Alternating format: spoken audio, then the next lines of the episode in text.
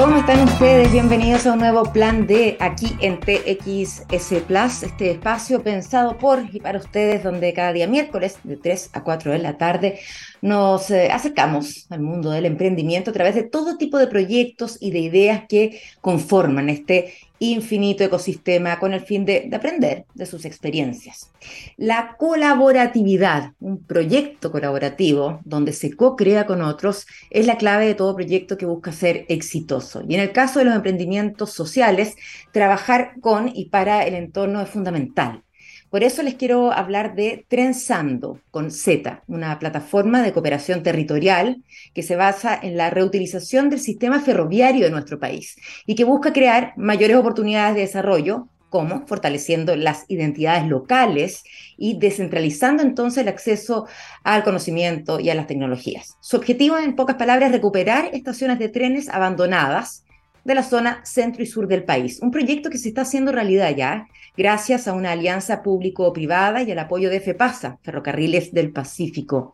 Imagínense un tren hecho de contenedores de carga de distintos colores que viaja a distintas localidades. En ellas se detienen y comienzan todo un periodo de diagnóstico con las comunidades con el fin de juntos trabajar, pensar y rehabilitar las estaciones. Se inicia todo este trabajo de participación activa entonces con los habitantes y también con los municipios. Esta nave de la red Trenzando ya ha estado en Ocoa y en Rungue y el próximo fin de semana va a llegar a Yay Yay. Esta iniciativa se echó a andar el año 2018 y hace dos años, gracias a fondo del Ministerio de las Culturas, las artes y el patrimonio, se van a comenzar ya a desarrollar los proyectos arquitectónicos y de especialidades para las estaciones ferroviarias de Ocoa y Rungue, que son parte de las iniciativas ganadoras de entre cerca de 100 propuestas que se presentaron al concurso de arquitectura Ideas para la rehabilitación de estaciones ferroviarias. Porque aquí, como siempre, te enteras de lo que está pasando en torno a proyectos con propósito. Comenzamos un nuevo plan de, de miércoles 23 de noviembre. Escuchamos a Aerosmith. Esto se llama I Don't Want to Miss a Thing.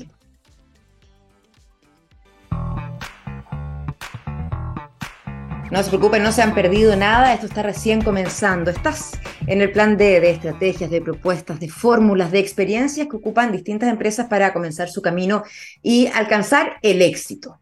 En varias oportunidades hemos abordado aquí en este espacio un tema fundamental en el desarrollo de emprendimientos y que se relaciona a la estrategia, a una estrategia necesaria para gestionar los proyectos. ¿Qué significa la, estrategia, una buena estrategia para hacer de esto un proceso sostenible, ¿no es cierto? Y colaborativo, tiene sus dinámicas propias también. Y quienes saben de esto son Rodrigo Varela y Mario Morales, ustedes ya los pueden ver a través de streaming, ambos socios de Nest consultores, quienes llevan un buen tiempo ya trabajando propuestas con sentido. ¿Cómo están, Rodrigo, Mario? Bienvenidos. Muy bien, Mario. Muchas gracias, muy bien, gracias. Qué bueno, a ver, vamos a aprovecharlos al máximo en este programa para, para aprender y ojalá yo le apunte con eh, las preguntas adecuadas que representen a la audiencia. Ustedes como consultora proponen apoyar en temas de control de gestión, ¿ya? Con una mirada a hacer bien las cosas, y de forma moderna. ¿A qué se refieren exactamente con, con estas palabras, con estos conceptos? Bueno, déjame comenzar, eh, Marichu, en, en, virtud de, la, de, las canas, podríamos decir, ¿no? Porque... Ay. claro. Tiene una, una, gracia y que es eh, juntar eh, distintas generaciones en esto, ¿no? Eh, la, la, de Rodrigo, que eh, mucho más millennial, podría decir yo, y la mía, que mucho más, no sé cómo llamarla, ¿cierto? La, la de los 80. ¿ah?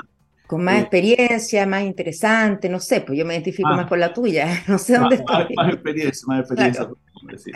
Oye, cuando, cuando hablamos de esto de, de, de, tener estas estrategias que tengan un sentido en las organizaciones, es que cuando tú empiezas a observar cualquiera organización, ¿no? Y nos gusta hablar de organización más que de empresa porque también puede ser un organismo público, en rigor, ¿no? Claro.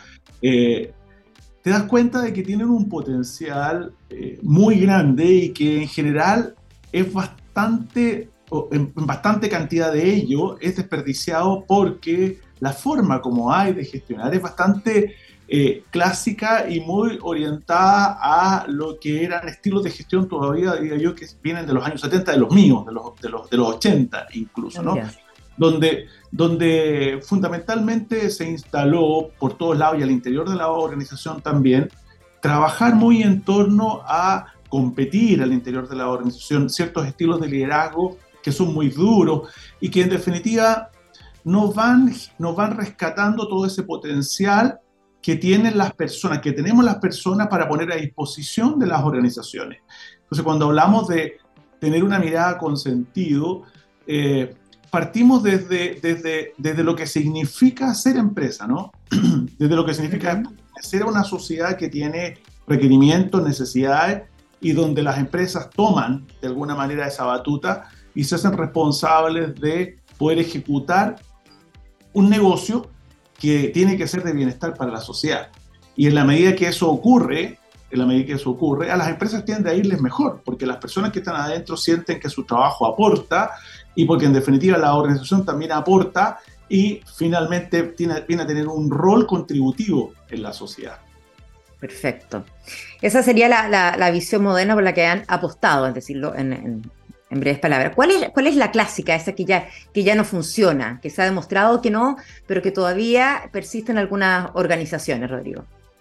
Mira, yo creo que, gracias Marichu, yo creo que va por, por, varios sentidos, varios aspectos, uno más tecnológico y uno más de una visión tradicional de, la estrategia. Nosotros con Mario, bueno, aparte de ser consultores, ambos somos profesores en escuelas de negocios. Entonces, y, lo hemos conversado mucho, lo conversamos recurrentemente cuando nos enfrentamos a desafíos con clientes, con distintos tipos de organizaciones, que muchas de las cosas que muchas veces nosotros mismos enseñamos, ¿no? estos modelos tradicionales, eh, en particular con Mario nos hemos dedicado mucho a la planificación estratégica, a los sistemas de control de gestión, cómo se monitorean, indicadores, incentivos y todos estos instrumentos como tradicionales en las organizaciones. Y, y bueno, aparte de que lo que nosotros mismos enseñamos muchas veces, estos modelos de libro que, se replican y que la gente que se dedica a los negocios eh, desde su formación profesional los van adquiriendo desde muy pequeños, em, se orientan primero mucho a lo que mencionaba Mario, ¿no? Como a, esta, a, la competencia pues, como fin último, y, bueno, eso supeditado por supuesto a un éxito financiero, pero también con miradas poco modernas en, en, en la perspectiva temporal, quizás. Eh, pensar en estrategias muy a largo plazo hoy en día, quizás antes hacían más sentido, pero en un contexto cambiante como el de hoy, volátil, como quieran llamarlo, como lo llaman unos colegas, mm. eh, es distinto, ¿no? Eh, es, difícil enfrentarse, saber aprovechar estas oportunidades, estrategias emergentes, cosas que van ocurriendo.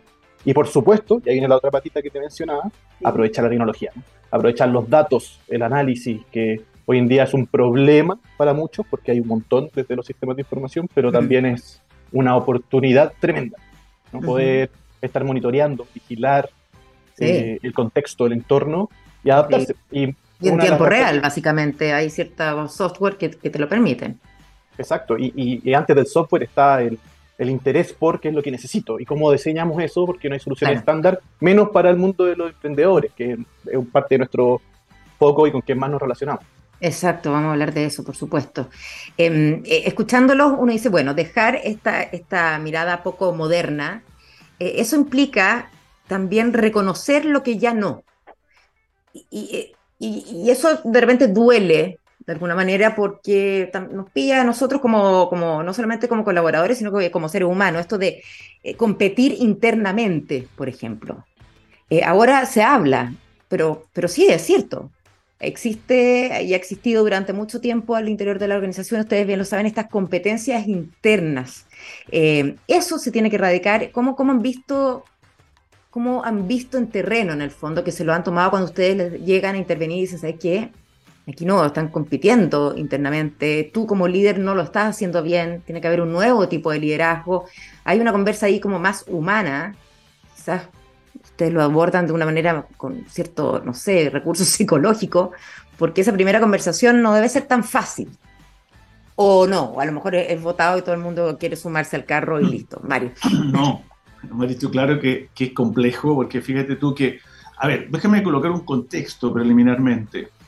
La forma de gestionar que hemos tenido, lo que bien decía Rodrigo, lo que hemos enseñado en las escuelas de negocio, que es más, más de libro, ¿no? En términos de, de, de cómo gestionar, al final ha provocado un quiebre importante. Nosotros lo reconocemos así cuando lo miramos con Rodrigo en términos de, de poder mirarlo desde el punto de vista más académico, déjame decirlo así primero, que hay un quiebre entre la empresa y la sociedad que es la que recibe, ¿cierto? ese servicio de, de las empresas.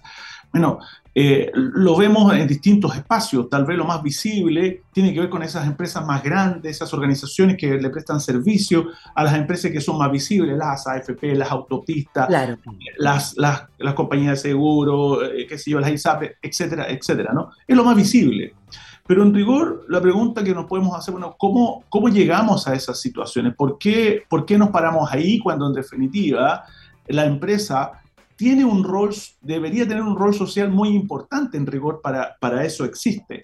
Entonces, cuando te empiezas a encontrar esa situación de conflicto, que también se da a nivel macro, como te decía recién, ¿no? en términos de una empresa y una sociedad que no colaboran, cuando en definitiva ¿cierto? se debería colaborar para poder obtener ese, ese beneficio mutuo, eh, nos lleva a, poder a decirnos, bueno, en realidad tenemos que buscar nuevas maneras de poder resolver los problemas. Einstein ya nos lo decía, ¿no? Déjame decirlo así nada más, pero somos torpes, ¿verdad? Si pensamos que vamos a resolver los problemas que hemos generado con una manera de ver las cosas, viendo las cosas de la misma manera. Tenemos que empezar a ver las cosas de una manera diferente. Y entonces, claro, el tema de competir, fíjate tú que es como natural, es de naturaleza propia, de que somos mm. pequeños empezamos a competir. La psicología, como decías tú, de alguna manera nos dice, la competencia existe porque como seres humanos observamos escasez. O sea, hay, hay competencia porque sentimos... O porque hay un mismo, claro, porque tenemos el mismo propósito, el mismo fin, eh, llegar hacia allá, pero, pero, pero es un solo el, el, objeto, por decirlo de alguna manera. tengo que competir es un solo el premio, efectivamente, ¿cierto? Entonces, porque hay, hay, hay, hay, un sentido, ¿verdad?, de escasez, ¿no? Hay escasez por el cariño de los padres, hay escasez por...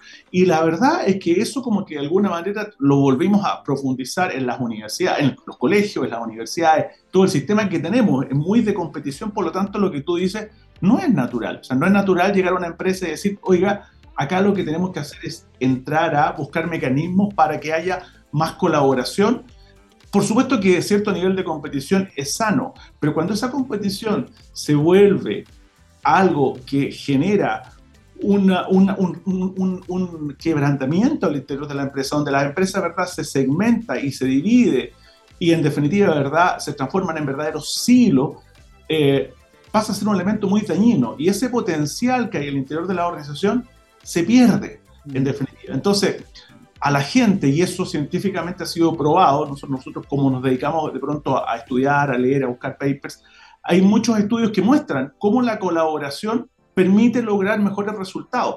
Y no, y, no solo de largo plazo, sino que de corto plazo. Fíjate tú lo que significa mejorar los climas laborales, mejorar la coordinación entre las personas, eh, la convivencia. Por supuesto, el hecho de que la gente sienta que está contribuyendo en conjunto al logro de un objetivo, hace que los resultados sean significativamente mejores. Y en eso, en esa línea, eh, eh, en ese contexto fundamental, el rol del líder. Hay algunos que ya ni siquiera eh, llaman a, este, a este personaje líder. No, recuerdo cuáles son los, nuevos nombres, pero, pero es un nuevo tipo de liderazgo el de hoy día. ¿Cómo podemos explicar ese tipo de liderazgo, Rodrigo? sí, mira, Marichu, eso creo que guarda relación, bueno, un poquito más larga, pero creo que guarda relación con cómo nosotros con, con Mario, con el equipo, con Nest, no, nos preocupamos de repente de cómo enfrentamos los desafíos. Porque el primer punto es que estén dispuestos a colaborar, y el, pero antes de eso está que estén dispuestos a colaborar con nosotros. ¿no? nosotros ya tenemos que partir como externos a empezar a estrechar esos vínculos y, eso generalmente, y, y, nos hemos dado cuenta que termina en acompañamiento. O sea, nosotros también no hacemos parte de los proyectos. a que caminemos de la mano. Exacto. Para que a los dos nos vaya bien, claro. Y, dentro de esas cosas que estamos viendo, y al tiro retomo con tu pregunta del liderazgo, nos hemos dado cuenta de que, de hecho, hace un par de días con Mario lo estábamos leyendo por ahí y veíamos un dato interesante en, un libro.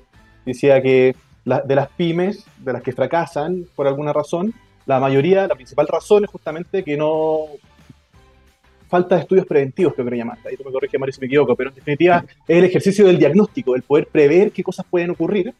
Y parte importante de eso, y de la mano con la colaboración, es que el liderazgo no es correctivo en el caso de problemas de conflicto de competencia. Tiene que ser preventivo.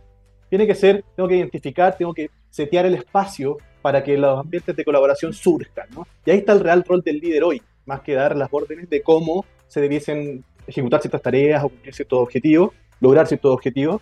Eh, el desafío está en cómo se, se establecen las bases sólidas, se disponen de los recursos, de las facilidades para que estos ambientes de colaboración ocurran. De hecho, el mismo estudio, que, uno de los estudios que estábamos viendo también, eh, que hablaba de la motivación intrínseca, o sea, es decir, esta, las ganas de hacer bien una tarea solo por la tarea y no porque me da una recompensa, en ambientes de colaboración aumentan significativamente. Y justamente, y hecho incluso, incluso en esos estudios los vinculan con trabajo remoto, o sea, personas que no se vieron en persona.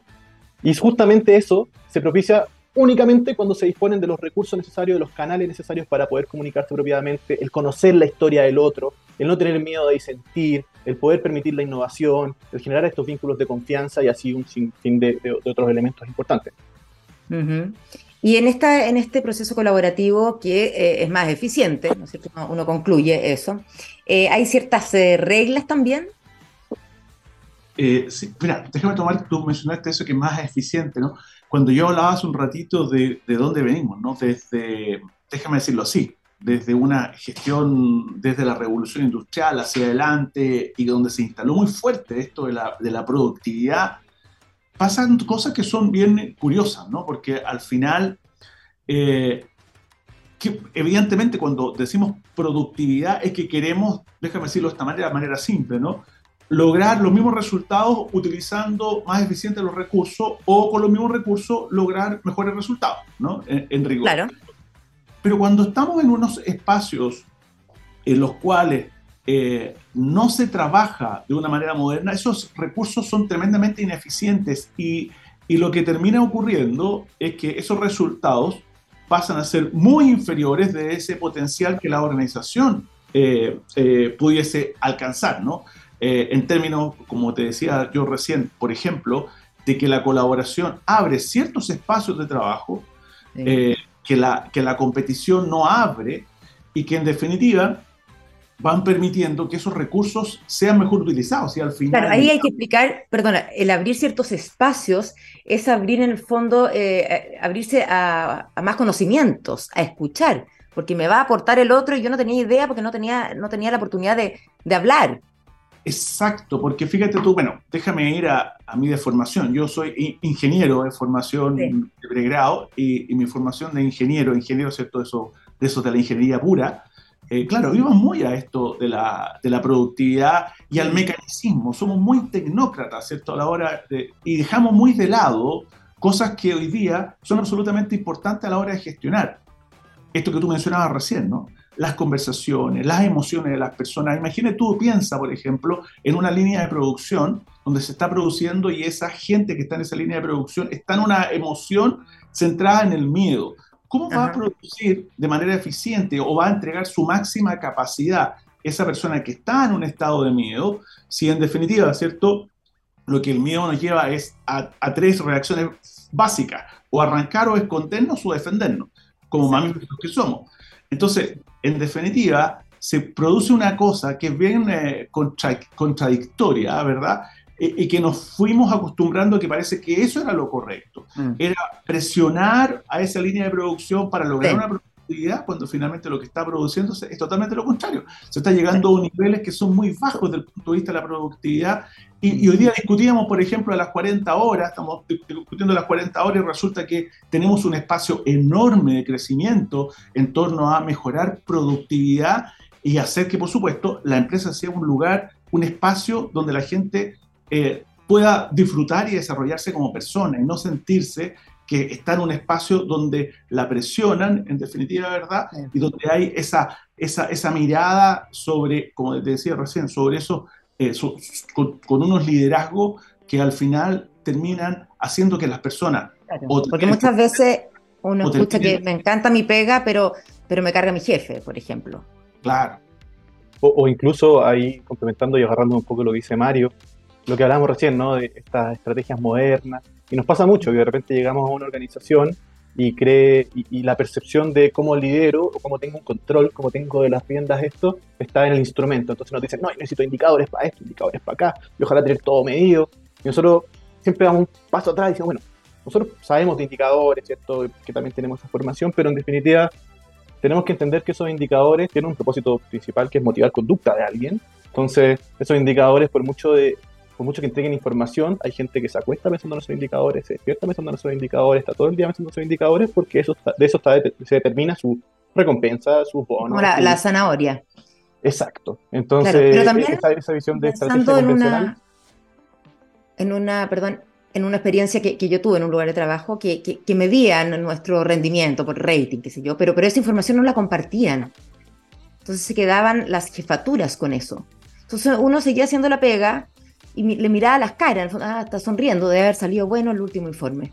Pero eso de no compartir ni lo bueno, ni lo malo, ni lo feo, eh, también hay que hay un tema de, también de transversalidad y, de, compartir información. Ya me imagino una, una, estructura jerárquica mucho vertical, o sea, horizontal, perdón, no vertical, ya no más vertical.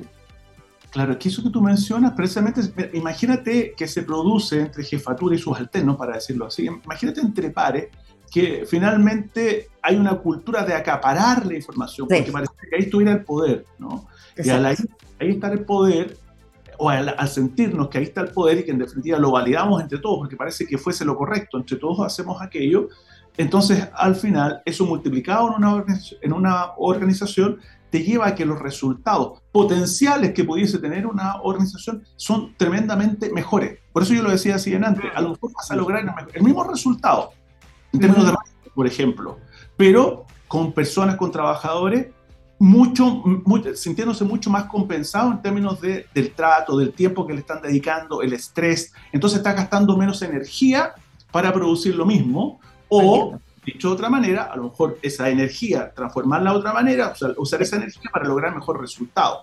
¿Te fijas? Entonces siempre es un elemento que, que, puede, pasa a ser beneficioso. Porque ¿por qué? ¿para qué vamos a lograr un resultado A estresando tanto a la organización si podemos tener mejores formas de lograr ese mismo resultado A, pero teniendo a la gente mejor, usando mejor los recursos y llevarlo a, la naturaleza, usando mejor los recursos de la naturaleza? Mm, llegar a la casa y decir estoy cansado, pero porque trabajé, no porque además me tuve que ah, eh, aguantar al jefe así, pasar el malo rato acá, en fin, eh, eso me imagino. Pero, pero hay que convencer también en un primer minuto, sobre todo a, las organizaciones eh, más, grandes, más, más, robustas, que llevan más años ya funcionando en el mercado, de, que te va a ir igual de bien, tranquilo. Pero, en, en otra palabra, sé más simpático, ¿Ah? Eh, en el café no te lo tomes tan rápido y escucha, con el que, escucha al que está al lado porque es bueno para ti, para la empresa. Eh, eh, hay que convencer un poco, Rodrigo. De, todas maneras, y, de hecho hay un ejercicio complementario también, porque claro, nosotros ahora podemos hablar de las bondades de colaborar, por ejemplo, como las bondades de muchas otras prácticas, pero también hay riesgos de no hacerlo. Entonces, ah, nosotros, lo, y, por ahí también de repente está el punto de llegada, y nosotros hacíamos la comparación también, eh, una parte de nuestra analogía con Mario nos gusta hablar en metáforas de los negocios. Entonces, eh, pensábamos, por ejemplo, en las organizaciones y, en los problemas que evidenciamos de repente en, pymes que han, tenido que crecer y de repente son pymes que saben mucho de su negocio, pero no tienen muchas herramientas de negocios para hacerse cargo de, los desafíos que les van crecer, claro. Eh, y los problemas generalmente, o muchas veces, los problemas se evidencian en crisis. Y acá viene, se relaciona un poco lo que conversábamos de prevenir y, corregir, claro. Eh, ¿Qué tan difícil? Lo, lo, conversamos con Mario el otro día y le decía, ¿cuándo nosotros, por ejemplo, tomando nosotros como ejemplo, debiésemos empezar a colaborar? ¿Cuando nos peleemos? No, pues tenemos que empezar a colaborar antes, porque empezar a colaborar una vez peleados es mucho más difícil. Entonces, y los riesgos de pelearse son mucho más graves, ¿no? Que el sacrificio de hoy en día disponer de ciertos recursos y estas capacidades para empezar justamente a armar este equipo, esta forma de trabajar y poder eh, lograr ese objetivo, aumentar los desempeños, los resultados, como decía Genial. Y con los emprendedores, quienes están eh, empezando, em, vienen, bueno, los más jóvenes, y vamos, y todos miramos hacia Rodrigo. Eh, pero, es verdad, pero es verdad. vienen con ese chip, les hace más sentido de inmediato eh, trabajar de manera colaborativa, escuchar al otro, sabiendo que eh, puede ser que en algún minuto las utilidades no sean eh, inmediatas quizá, pero el camino un poquito más lento, pero va a ser igual de productivo. Déjame meter ahí la cuchara antes que, que, lo diga Rodrigo. Meta la cuchara. A lo que, a lo que yo veo, ¿ah? lo que yo veo la generación de, de, de, Rodrigo versus ¿cierto? la que yo veía en, en mi caso. Fíjate tú que ahora se dice mucho yo converso con muchos amigos, colegas, emprendedores, ya empresas más grandes, oye, ya los jóvenes están muy extraños, ¿cierto? No, no, no sienten el compromiso con la empresa. Y la verdad fíjate tú la mirada, ¿cierto?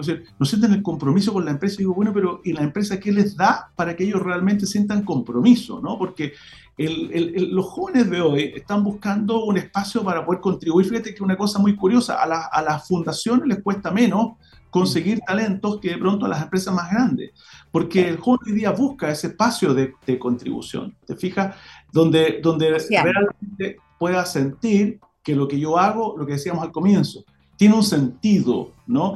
Y cuando eso no empieza a ocurrir y cuando se nos van un poco los humos a la cabeza, déjame hacer una analogía, ¿no? En términos de que hoy estamos en el fútbol. Eso es lo que pasa. Sí, bien España en todo caso. Mira, pero vámonos puramente al caso, al caso de Chile. ¿Cómo puede ser que luego de haber ganado dos copas latinoamericanas, ¿cierto? inmediatamente al año siguiente Chile no clasificó para el Mundial de Rusia? Y tú te empiezas a observar que cuando el equipo trabajó más colaborativamente a objetivos comunes, los resultados fueron muy distintos a cuando los objetivos pasan a ser más individuales. Es mi objetivo, es que yo quiero tener la pelota, es que yo quiero que me contrate el equipo, es que yo... Entonces, en definitiva, empieza a haber todo un elemento de conflicto que hace que los resultados definitivamente no sean los mismos. Yo creo que hoy día los jóvenes están buscando espacios donde las empresas les puedan ofrecer un sentido para su trabajo. Lo que, lo que hacen de esta manera llega a la sociedad. En eso, en eso contribuye, en definitiva. Que tenga un impacto social Rodrigo, a ti ahora, para no seguir solo eh, mira, yo creo que de todas maneras, pero también acá hablando un poco desde el sesgo, tenemos la oportunidad con Mario de investigar mucho sobre responsabilidad social, estamos metidos en algunos temas de investigación del tipo, entonces creo que en este espacio en particular eh, hemos tenido la oportunidad de, convivir eso, o de vivir esos objetivos comunes. Yo creo que eso es lo importante en definitiva, sea cual sea el objetivo. Por supuesto que los objetivos intrínsecos, quizás generacionales, son distintos, ¿no? Una concepción más tradicional, donde el objetivo está muy claro, una vida lineal, que yo le digo de repente a Mario, ¿no? Como está, crezco, saco, una carrera, estudio, trabajo, me mantengo, una casa, familia, qué sé yo, y de repente pueden estar esos mismos objetivos en el camino, pero la, qué sé yo, la globalización, las redes sociales, la interacción más, más, más inmediata, ¿cierto? La influencia más directa y constante durante el día, quizás hacen que los objetivos hoy día sean más múltiples. Y de hecho, lo hemos conversado en alguna antes, hablaba en negocio, en la escuela de negocio decimos que, por ejemplo, hay instituciones que se le llaman instituciones complejas porque tienen múltiples objetivos, como por ejemplo la universidad, los hospitales, las organizaciones públicas, porque se decía que justamente la empresa tradicional tenían uno, que es el éxito financiero. Entonces, hoy en día, lo conversamos con Mario y decíamos, bueno, la verdad es que hoy en día las empresas tienen que ser complejas, como por naturaleza, ¿no? Tienen que tener múltiples objetivos, porque eh, la interacción con stakeholders, con grupos de interés, ¿cierto? Las interacciones de, o, la relevancia que prestan los actores internos y externos de la organización son cada vez más importantes y cada vez más volátiles y cada vez afectan más al mismo negocio.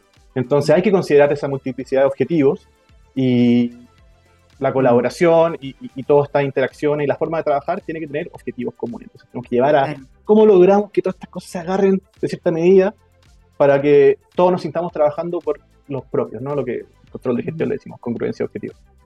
Y me imagino que cada organización, como cada persona, es distinto, tiene sus distintas características, su propia historia. Entonces, ustedes para poder diseñar, en el caso de Nest Consultores, una, una solución o un servicio, tienen que hacer un, diagnóstico. Y de eso vamos a hablar después de escuchar a Queen, ¿les parece? Excelente. Porque queda más plan de aquí en TXS Plus. Escuchamos Crazy Little Thing Called Love.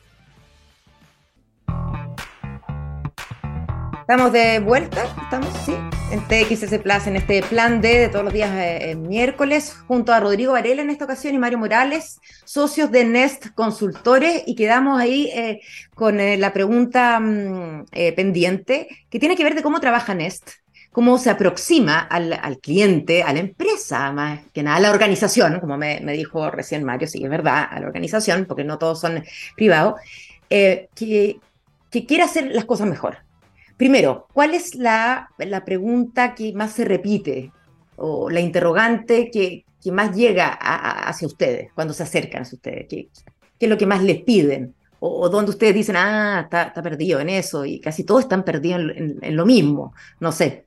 A ver, Rodrigo. Eh, bueno, ahí no sé, Mario, si quería decir algo, pero... No, no, no. Está lo mismo, yo dije cualquier nombre. no, eh, lo digo en cara de decir algo. No, eh, efectivamente, y, creo que quizás lamentablemente también lo que hablamos diciendo, muchas veces se llega a las crisis. Entonces, de repente hubiese sido ideal, nos pasa, ojalá poder haber estado acá antes y poder diseñar instrumentos que ayuden a prevenir y no corregir. Y, por eso lo que tú decías del diagnóstico es el punto clave de cualquier proceso que cualquier proceso al que nos enfrentamos, cualquier desafío al que nos enfrentamos merece, nosotros estamos convencidos de eso, merece un proceso de diagnóstico, no tiene por qué ser muy extenso, pero tiene que ser bien hecho, ¿no? Porque, y, siguiendo con la analogía, nosotros lo hablamos, hacemos la alusión al cuerpo humano y la salud, ¿no? De repente, ¿qué tan, qué tan mejor, qué tanto, qué tan positivo pudo haber sido haber detectado esa enfermedad mucho antes? Porque cuando llegó, cuando llegó el punto crítico, cuando nos dimos cuenta que era grave, es mucho más difícil de corregirlo. Yo, yo lo viví, hace un par de años me saqué un riñón. Me tuve que sacar un riñón por una enfermedad eh, que siempre tuve, congénita, nunca me di cuenta, me hubiera dado cuenta cinco años antes y lo podría haber arreglado. Entonces, las organizaciones pasa lo mismo, mucho más difícil arreglar en la crisis, y es por eso que, independientemente de si es crisis, ojalá nosotros intentamos abrir espacios de conversación para poder tantear terreno, ¿no? Ver cómo podríamos ser mejor, sacar el mejor potencial, como lo, como, mencionaba Mario recién. Entonces, en el diagnóstico está lo crítico, eh, y de repente, por mucho que nos digan, ¿sabes qué? Necesitamos un producto estándar, ¿no? Necesitamos un reporte de... Sí, es importante bajarle un nivel y decir, bueno, pero veamos cómo ese reporte debe ser, ¿cierto? ¿Cuáles son los instrumentos? ¿Cómo vamos a trabajar los datos? Porque si hay un problema de datos, el indicador no me sirve, no es confiable. Entonces, eh, ir a las raíces, ¿no? Intentar siempre apuntar a la prevención. Mario, no sé si. Sí, Mario. yo, yo iba, iba eh, a ir precisamente, ¿verdad?, al, problema que tú tocas muy bien, Rodrigo, en términos de que, lamentablemente, para muchas organizaciones, eh, el tema del diagnóstico no lo tienen ahí como a flor de piel, ¿no? En términos de, Rodrigo dice lo que le pasó a él, y claro, lo detectó en un momento en el cual era mejor haberlo hecho cinco años atrás, pero déjame decírtelo así, si Rodrigo no hubiese tomado atención a una señal que tuvo, a lo mejor dos años después hubiese sido ya mm. posible, ¿no? En, rigor, en base a lo que a, casos como esos ocurran. Y en las empresas nos pasa lo mismo. Hoy día que estamos viviendo una situación de crisis, en el país hay empresas que en crisis lo pasaron muy mal, pero también hay empresas que en crisis lo pasaron muy bien. Y de pronto cuando lo han pasado muy bien, en rigor su problema no, es que se han terminado, es que están ocultos. Entonces, en definitiva, eh, nosotros siempre planteamos con Rodrigo, decimos, ojalá que una empresa cuando esté bien sea capaz de decir que, ¿sabes qué? Me quiero hacer un chequeo preventivo, déjame decirlo así, con, la, con, la, salud, ¿no? Y es difícil que lo hagan. Nosotros siempre lo proponemos y cuando nos, como dice Rodrigo, oye, quiero esto, siempre primero un diagnóstico, siempre poder mirar, explorar un poco las empresas. Fíjate tú que hay de pronto, desde el punto de vista más técnico, mucha información que se puede tener de lo financiero, qué sé yo, pero, pero la mirada que yo, eh, a mí me gusta darle, yo siempre digo, si uno va a una empresa, basta con empezar a escuchar el qué se conversa, cómo se mm, conversa y dónde se conversa para poder empezar a tener una imagen respecto a cómo esa empresa finalmente... Eh, Absolutamente, estoy de acuerdo. Cómo te saludan, ¿no? La primera persona con la que te enfrentas.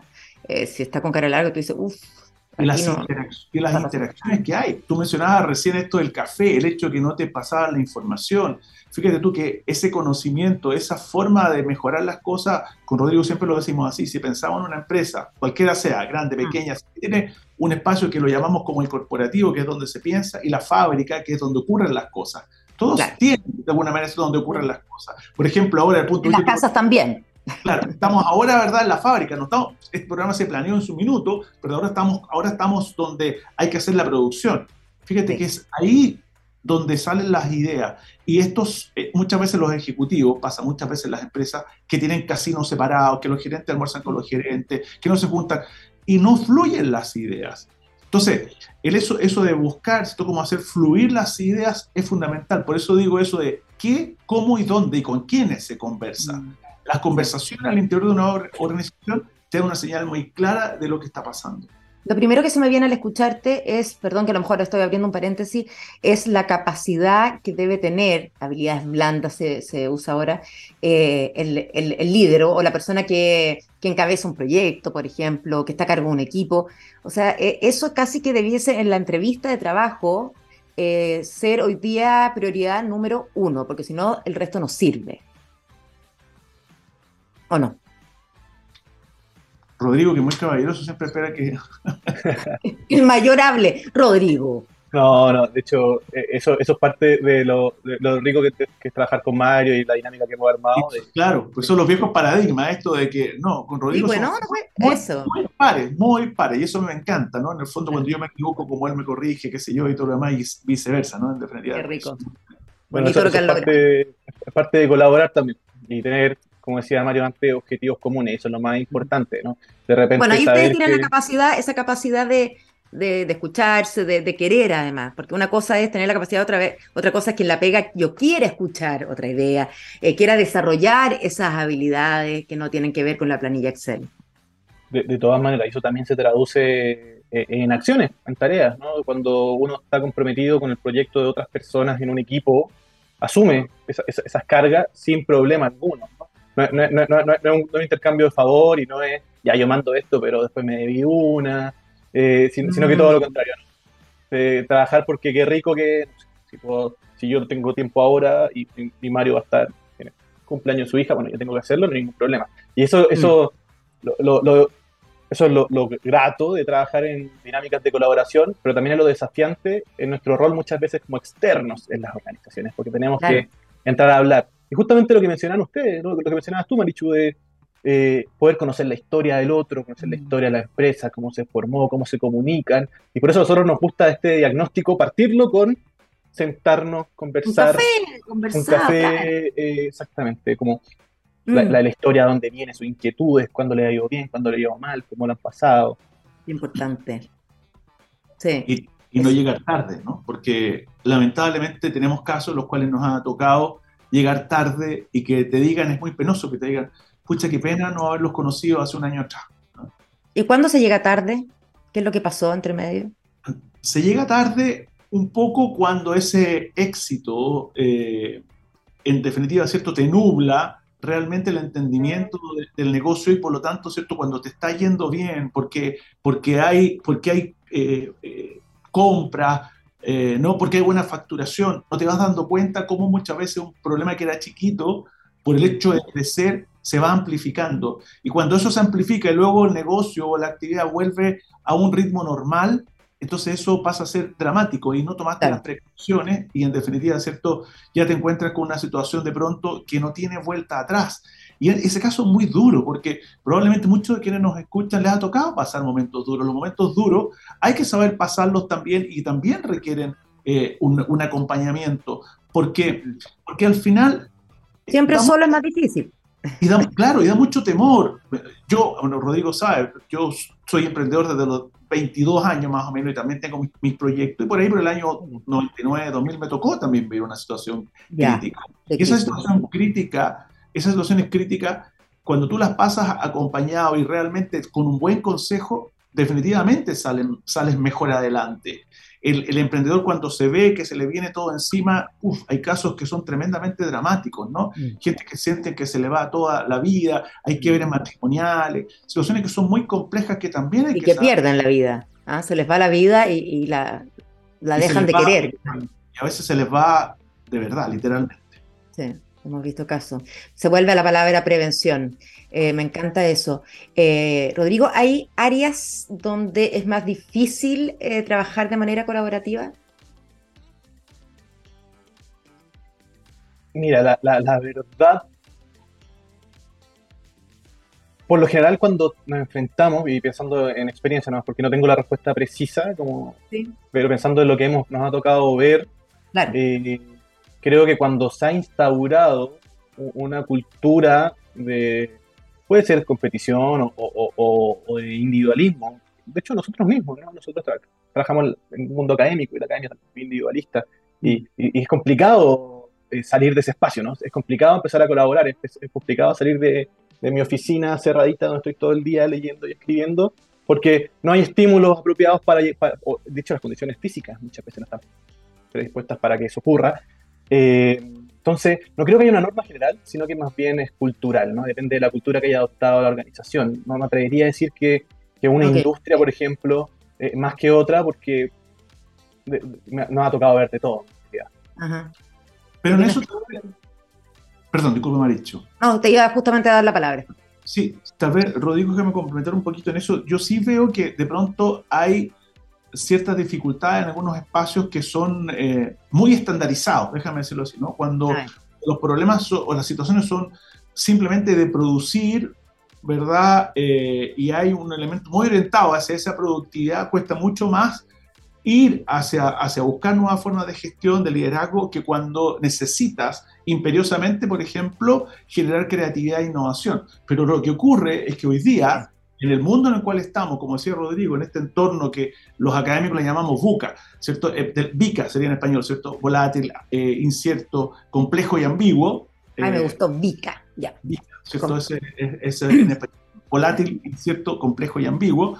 Eh, se requiere más que nunca eh, sistemáticamente buscar formas de hacer las cosas mejor.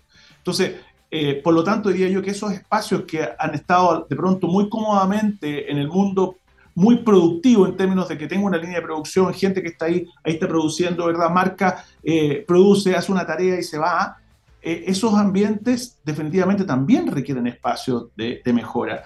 Eh, nosotros conocemos casos de organizaciones que han duplicado las tasas de productividad eh, por el hecho de haber buscado mejores formas de comunicación en esas líneas de producción y colaboración con las partes de las líneas de producción. Entonces, llevar a una organización a que, a que pueda duplicar su productividad, eh, en definitiva, parece como algo impensable. Y no es que haga dos veces la tarea más rápido, sino que hay menos proceso, ¿verdad? Hay menos tiempos de espera, hay menos detención de las líneas de producción, porque todo el mundo colabora en torno a algo que sentimos que es propio y que estamos Claro, porque quiere colaborar, le nace colaborar, no te están obligando, ¿no?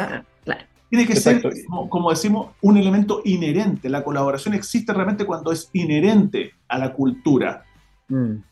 Claro, y el problema ahí también es, multidimensional. La colaboración es una de las aristas que hoy en día empresas modernas demandan justamente para poder hacerse cargo de estos entornos pica, como mm. ¿Cuáles son las otras? A ver, para nombrarlas. Por ejemplo, el acceso a información. Yo creo que eso es clave. La disponibilidad de la información. Y es otro espacio que, que nos, ha, nos llega bastante con las soluciones que de repente proponemos, junto con estas técnicas. Porque muchas veces, y he dicho quizás eso responde a tu pregunta anterior de cómo poder llegar a esta empresa, eh, de repente los empresarios o, los emprendedores sobre todo no saben que pueden ganar lo mismo, como decía Mario, haciendo menos.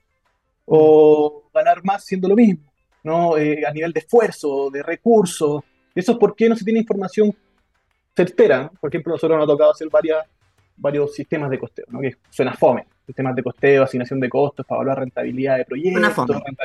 Suena fome. Entonces, básicamente distribuir lucas en proyectos para saber cuánto se está destinando en cada uno de ellos. Eh, y soluciones como esa, más allá de saber cuánto te cuesta y que la rentabilidad es un 15%, un 20%, un 150%, es información para tomar decisiones esa información que no se posee y que instrumentos modernos tiene un valor, tiene un valor, un valor impresionante. O sea, de repente hay cosas que uno está, dispuesto a sacrificar, ¿no? Esto no me renta como yo esperaría, pero tiene otra intención estratégica. O de repente si hago proyectos grandes con cinco chicos, este grande que yo veía como una facturación enorme y que sentía que me mantenía, bueno, también resultaba muy costoso. Más allá del sistema y la asignación del costo y el dato, es la información para, para yo poder tomar decisiones y decir, ok, esto se todo de lado. Hablamos de esa información, estamos hablando de comunicación, porque si la tienes guardada en un cajón, no sirve. Y si es la comunicación, que la comunicación sea, sea efectiva, digamos. O si no. Y ahí también a mí me, ha pasado en, mi experiencia profesional, cuando uno se acerca a un emprendedor y, conversa, y, yo sola lo escucho y digo, este gallo, ¿cómo convence? Si, si, si no habla bien. O sea, me está explicando su proyecto que es fascinante, pero no lo está explicando bien. Eh, yo creo que todavía mi área, me meto en la conversa porque, porque llegamos al tema de información y comunicación, eh, es súper, no, la pescan tanto, no le, no le dan la importancia que tiene. ¿Es, así en la práctica o es una cosa que yo a lo mejor soy demasiado sensible con, mi nicho? No, mira, que yo creo que hay, hay, varias cosas. Una es que, si lo miramos base a lo que estaba planteando Rodrigo, y cuando habla de la información, primero yo sé que Rodrigo empieza a pensar más en los datos, ¿no? Y, luego vámonos a, la comunicación de la información, probablemente como le está hablando y que efectivamente ocurre, ¿no? Que de pronto las organizaciones, por un lado, tiene muchos datos que no usan apropiadamente y cuando lo usan y tienen esa información para efectos de poder comunicarlo, también lo comunican muy inapropiadamente. Entonces pasan ambas, pasan ambas cosas. ¿ah? Entonces cuando, cuando lo planteamos en términos de poder comunicar ese proyecto de manera correcta, lo que dices tú, pero también usar la manera, usar bien eh, ese, ese manejo tecnológico para tener información, para tomar decisiones, es fundamental, porque lo que dice Rodrigo de pronto de pronto no, se toma mucha atención, pero decir, mira, gana lo mismo, pero no trabajes los fines de semana. Hay gente que se revienta sábado, domingo, ¿no? Y finalmente cuando el planteamiento puede ser, ¿sabes qué? Yo lo que quiero es una vida más tranquila, quiero disfrutar a mis hijos. Eso también se puede hacer. No, tiene que ser siempre el objetivo ganar más. Puedo, puedo querer ganar lo mismo, pero de una manera más sana, ¿no? Y, o además puede ser puede ser, estoy tratando de interpretar eh, a ciertas personas, puede ser que si estás trabajando además los fines de semana, estás tú haciendo algo mal. No es que quieras trabajar, no, te, no te van a pagar más. Ni siquiera tu jefe, o sea, ni siquiera es por hacerle la pata al jefe, porque no sabe que tú estás trabajando mucho más. O sea, hay algo en tu manera de, de, aproximarte al trabajo que, no está bien, no estás delegando si eres jefe, no tengo idea, pero hay algo. Y ahí ustedes también pueden intervenir o diagnosticar o ver que algo está pasando de, todas maneras, yo creo, bueno, con sus matices y con siempre entendiendo y cada contexto es distinto, pero ahí creo que se crea un, un, círculo virtuoso bien interesante, porque en definitiva, lo mismo que mencionaba Mario recién, ¿no? Poder hacer lo mismo, obtener los mismos resultados, pero con unas condiciones mucho más, hasta humanas en algunas ocasiones, ¿no? de sanas de, de, de, la organización, propicia, propicia directamente un espacio de colaboración, por ejemplo. Entonces, ¿cómo esto, esto, yo estoy más contento, estoy más dispuesto a conversar, estoy más dispuesto a escuchar, tengo más tiempo también para escuchar. Eh, y, y, todas estas mini arreglos al final tienen un complemento, se van complementando y, los resultados justamente eh, en, el mismo sentido, ¿no? Así que ese, ese mm. círculo virtuoso, por eso yo decía que es multidimensional y hay muchas dimensiones que son particulares para cada caso también. Hay muchas, muchas organizaciones que quizás tienen que eh, preocuparse, por ejemplo, de manejos con comunidades, otras no, algunos con espacios más regulatorios, por supuesto. Entonces, pero todas ellas se potencian entre sí. Entonces, en la medida que extendamos el fenómeno multidisciplinariamente, multidimensionalmente también, eh, podemos potenciar aún más esos beneficios que vienen de la colaboración, del acceso a información, del manejo de comunidades, de preocuparse de los stakeholders, de la calidad de vida, el ambiente, etcétera, etcétera. ¿no? Y Marichu daba un punto que, si me permite un segundito, cuando dijiste soltar, eso ocurre tanto, ¿no? En definitiva, de que el dueño de la empresa quiere tener la información, tener la información, y eso lo transforma en una, en una actividad que es invivible. Por eso mencionaba esto que Rodrigo muy experto en eso, ¿no? En términos de poder generar desde los datos información para la toma de decisiones. De contar con información para el empresario es vital para vivir en tranquilidad. O sea, poder darle paz a la hora de manejar su negocio y sentir que está tomando decisiones correctas es fundamental. Eh, y eso, ¿verdad? Es lo que en definitiva, desde un buen diagnóstico hasta una solución y ese acompañamiento, permite a un empresario vivir un poco más en paz y no que se le haga tan, tan, tan sufrido el manejo de su negocio. O sea, que el patrón de fondo pueda eh, dormir siesta o, y bajarse el caballo un rato. ¿Ah? Porque le van a llevar los datos valorar el, el soltar, ¿no? Darle sentido a ese alivio de soltar. Yo ahora no valoro el soltarlos porque se nos pasó volando la entrevista, la conversación en realidad. Súper entretenida, me quedé con preguntas en el tintero. A ver si alcanza, si alcanza, si son Mateo y me responden esto que quería saber si es que el encierro, la pandemia, ¿eso favoreció o no favoreció eh, este trabajo eh, con, con, propósito y con una dinámica más, más moderna? Mario. Bueno, yo pensé que iba a partir Rodrigo porque tiene un dato muy interesante. Te lo voy a ah, robar. entonces, Rodrigo, nunca la chunto. Ah, no, no, no, te lo voy a, te lo voy a robar un poquito. Ah, ya, en términos de que, claro, eh, fíjate tú que la pandemia ha llevado a que nos cuestionemos de alguna forma eh, el cómo veníamos gestionando, ¿no? El, lo mismo que planteaba Rodrigo en términos de cómo las empresas hoy día se han rellenado de indicadores y finalmente como lo planteaba Rodrigo pasó medio colado, eso dijo, pero nadie se levanta en la mañana y dice feliz pensando en sus indicadores. Son elementos de mucho estrés. Y hoy día la pandemia ha llevado a que podamos replantear las formas de gestionar. Como eres cortito, Rodrigo, no sé si te doy un, minutito a ti. No, no, totalmente de acuerdo. las formas de gestionar. Esa, es la pelota que te llevo. Totalmente de acuerdo con Mario, y de hecho ha puesto en duda, y con esto para cerrar, ¿no? ha puesto en duda muchos de los indicadores. Nosotros de repente cuestionamos indicadores de, de cumplimiento, que le llamamos nosotros, y no realmente de logro, de objetivo. Ah, de repente hay cosas que tenemos, no nos damos cuenta, y en dinámicas presenciales lo hacíamos casi que por, por costumbre, que teníamos un indicador y tenemos que ir a una reunión y tienen que ir toda la reunión porque después nos van a medir por la cantidad de personas que fueron a la reunión. Si uno va a la reunión, ya te estabas ahí sentado, pero ahora la, la, virtualidad nos permite justamente dejar de valorar esos espacios que nunca fueron tan fructíferos y aprovechar aquellos que realmente lo fueron y que las instancias quizás de presencialidad sean mucho más aprovechables y que realmente apuntemos al logro y tengamos la opción de conversar y, colaborar. Qué bonito, todo es dinámico súper dinámico. Muchas gracias por, por ah, haber estado con, conmigo, con nosotros, con Gabo y todo el equipo y todos los que nos, nos escuchen y nos siguen. Muchas gracias, que tengan una buena tarde y nos vemos por ahí, pues. A los socios de Nest Consultores. Chao, chao. Buena dupla. Chao, chao. Ya son, falta un minuto para las 3 de la tarde, según el reloj de mi computador. Y yo les quiero hacer una pregunta directa. ¿No encuentras o no sabes cómo satisfacer tu necesidad de desarrollo y talento TI? Bueno, Kibernum ofrece capacidades flexibles para evolucionar tu negocio al siguiente nivel, garantizándote talento TI más allá de las fronteras, desarrollando equipos de alto rendimiento y entregando el entrenamiento que llevará a tus equipos a su máximo potencial. Junto a Kibernum, entonces encontrarás un partner para escalar tu negocio. Visita kibernum.com e impulsen juntos la evolución digital. Así nos estamos despidiendo y con música, por supuesto, nos volvemos a ver el próximo miércoles aquí mismo en TXS Plus. Escuchamos a Super Trump, esto se llama Give a Little Bit. Chau, chau.